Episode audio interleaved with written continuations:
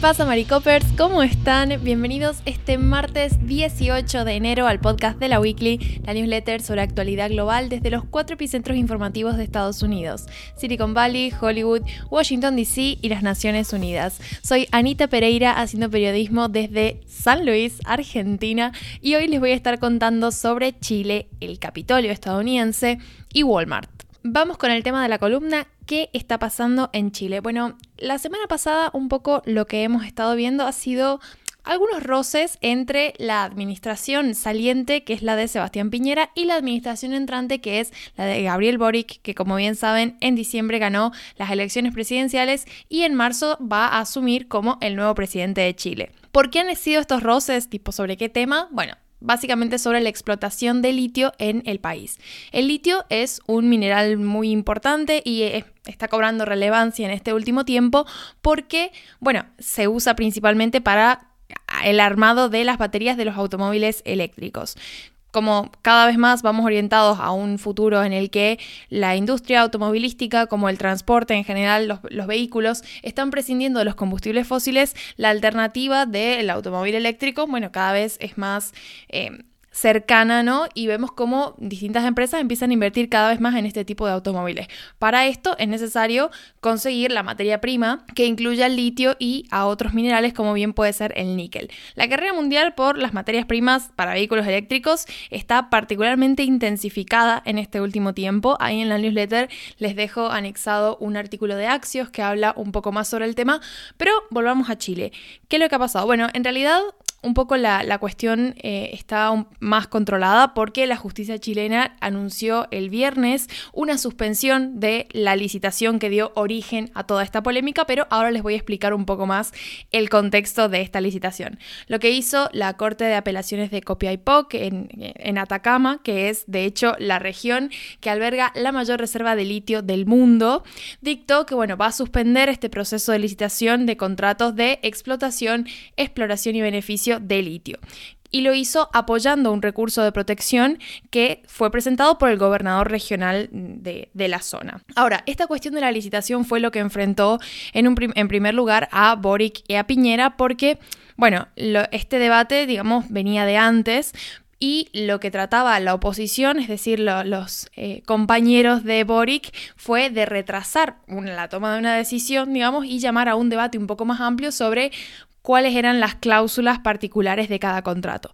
Bueno, lo que hizo básicamente el gobierno de Piñera fue mm, ignorar estos pedidos y tomó la decisión eh, unilateralmente, si se quiere. Entonces, el miércoles pasado anunció la adjudicación para la explotación de litio a dos empresas privadas. Una es BID Chile, que es una empresa china, y otra es Servicios y Operaciones Mineras del Norte, Sociedad Anónima, que es una empresa chilena. Ambas tenían contratos por 60 y 61 millones de dólares respectivamente y la concesión tenía una duración de 20 años.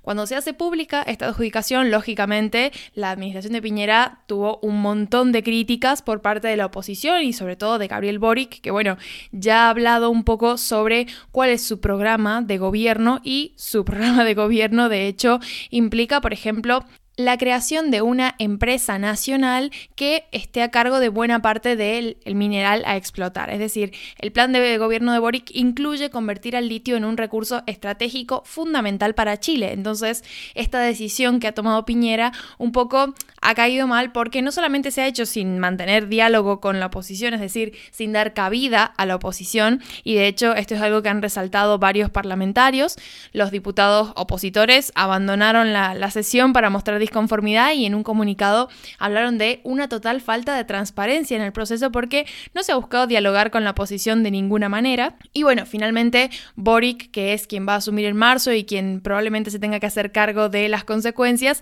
ha dicho que, bueno, que va a rever esta, esta, esta, decisión, la pretende revisar una vez que asuma su gobierno y que lamenta mucho que el Ejecutivo, pese a los pedidos de la oposición de posponer esta decisión, la haya tomado unilateralmente. De hecho, una cita textual que dijo Boric al respecto de toda esta situación fue nos parece que es una mala noticia y me recuerda a esas leyes de amarre que se hacían a última hora cuando un gobierno ya está dejando sus funciones. Sabemos, por lo que sabemos, digamos, del gobierno de Boric, el plan de gobierno que tiene y que trae con esta nueva administración es mucho más consciente sobre la necesidad de enmarcar todos los proyectos y las decisiones políticas que tengan foco en mejorar la situación económica de Chile, porque el litio evidentemente es un recurso en potencia que tiene el país, pero bueno, están pensadas en el marco de la sustentabilidad ambiental. Entonces, podemos esperar que durante el gobierno de Boric se tomen decisiones un poco más argumentadas y enmarcadas en esta prioridad para él, como es la sustentabilidad ambiental y el cuidado de los recursos. Así que así está la cosa. Con esto paso a la segunda noticia, que ya nos vamos directamente al Capitolio estadounidense, que tiene, siempre tiene cosas interesantes que contarnos. En este caso, algunos senadores y congresistas de los dos grandes partidos están intentando estas semanas presentar una ley para prohibir que los miembros del Capitolio inviertan en acciones mientras ejercen su cargo público. El principal, digamos, una de las voces más destacadas de este grupo es el senador demócrata John Ossoff por Georgia. Estuvimos siguiendo su, carrera en, en, la newsletter en su momento. Y bueno, su intención es presentar una ley de ética que prohibiría a los legisladores y sus familiares a participar en el mercado bursátil mientras estén en ejercicio de funciones. ¿Qué pasa? Bueno, hay muchos legisladores federales que teniendo acceso a información privilegiada, en teoría les permite jugar con cierta ventaja en la bolsa, algo que bueno, digamos, podría estar rozando la corrupción según apuntan los más críticos del tema.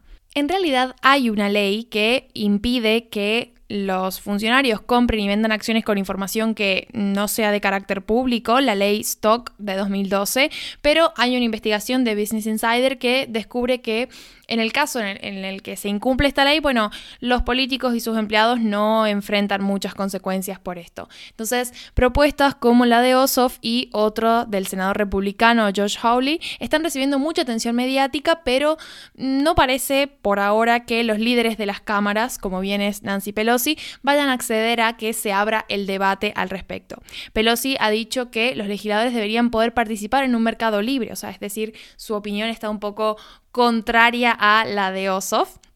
Y bueno, tiene sentido que lo diga teniendo en cuenta que, por ejemplo, su marido invierte decenas de millones de dólares en la bolsa. Así que un poco esa es la situación. Y cerramos con Walmart, la gran cadena de almacenes, que ha presentado a finales de diciembre varias marcas para poder crear una criptomoneda, su propia criptomoneda, y sus propios tokens no fungibles, los NFT, con la intención de vender bienes virtuales en lo que conocemos como el metaverso. Es decir, Walmart también está dando un paso al interior de todo este mundo que bien hemos explicado en otras ediciones de la Weekly. Pero bueno, la idea de Walmart es lógicamente aplicarla a su negocio y es ejemplo de una gran compañía que se suma a este frenesí que se desencadenó con Zuckerberg cuando anunció que Meta iba a ser el nuevo nombre de la compañía que controla Facebook. Walmart es la mayor compañía del globo a nivel de ingresos, por encima de lo que ahora mismo están facturando Amazon o Apple, por ejemplo, así que sus iniciativas también son un reflejo de las tendencias en la industria de la venta directa al consumidor.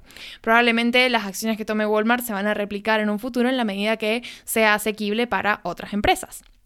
Con la creación de una criptomoneda y un amplio abanico de NFT, Walmart se va a posicionar para tener la infraestructura necesaria con la que competir en ese metaverso. Es decir, se va a estar asegurando un lugar donde se espera que los usuarios puedan interactuar y comprar en contextos completamente digitales y probablemente a través de dispositivos de realidad virtual, realidad aumentada o realidad mixta.